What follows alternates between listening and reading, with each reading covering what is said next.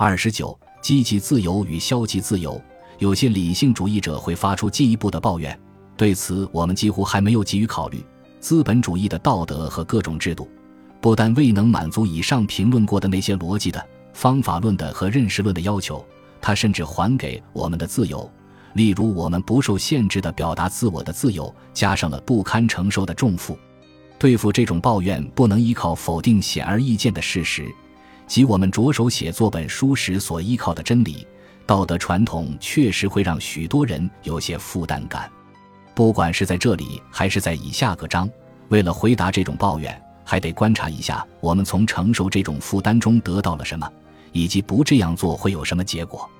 我认为，实际上文明的一切好处，甚至包括我们的生存，都取决于我们不间断地愿意承担起传统的负担。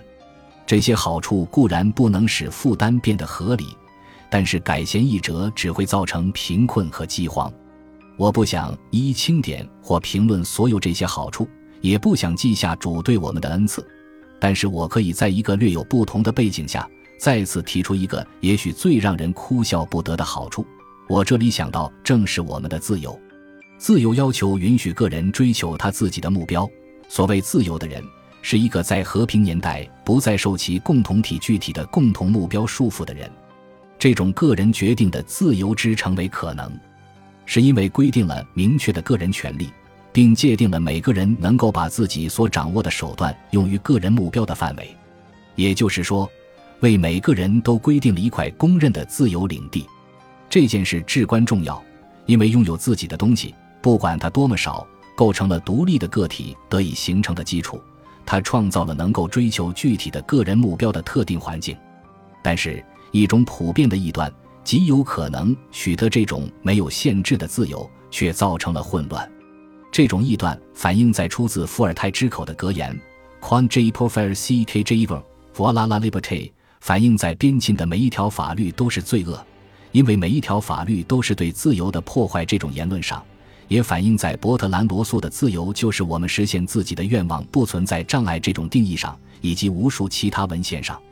然而，这种意义上的普遍自由是不可能的，因为每个人的自由都会颠覆所有其他人拥有的无限自由及不受限制的自由。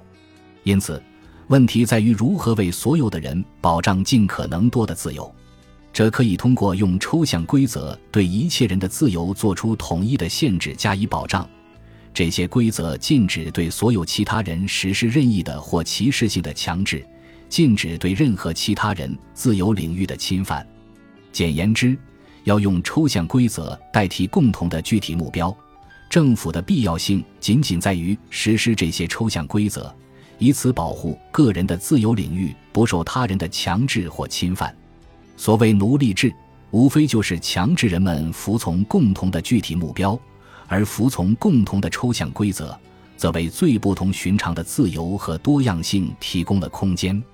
有时人们担心这种多样性会导致混乱，它威胁到和我们的文明联系在一起的相对秩序。其实，更大的多样性却会带来更大的秩序。因此，和没有限制的自由相比，通过服从抽象规则而实现的自由，正如普鲁东所言，是秩序之母，而不是他的女儿。其实，没有理由期待习惯做法得到的进化选择会产生幸福。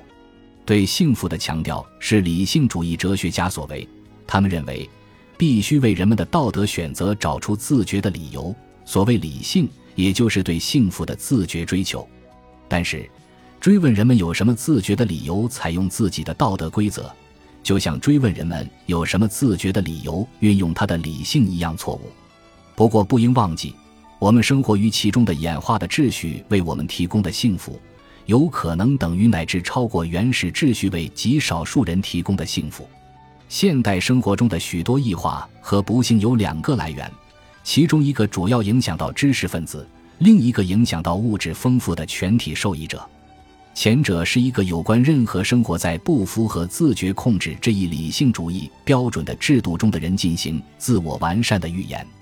因此，从卢梭到福柯和哈贝马斯这些法国和德国的当代思想界人士，都认为异化存在于一切未经个人自觉的同意便把秩序强加于他们的任何制度之中，因此他们的追随者倾向于认为文明是不堪忍受的。根据定义，事情只能如此。其次，坚持利他主义和休戚与共的原始本能，是那些遵守扩展秩序中非人格化规则的人，不得不承受坏了良心这种如今十分流行的恶名。同样，取得物质上的成功，据说会面对内疚感。于是，在物质丰富的环境里，不但有残留的贫困造成的不幸，而且有在本能和狂妄的理性看来。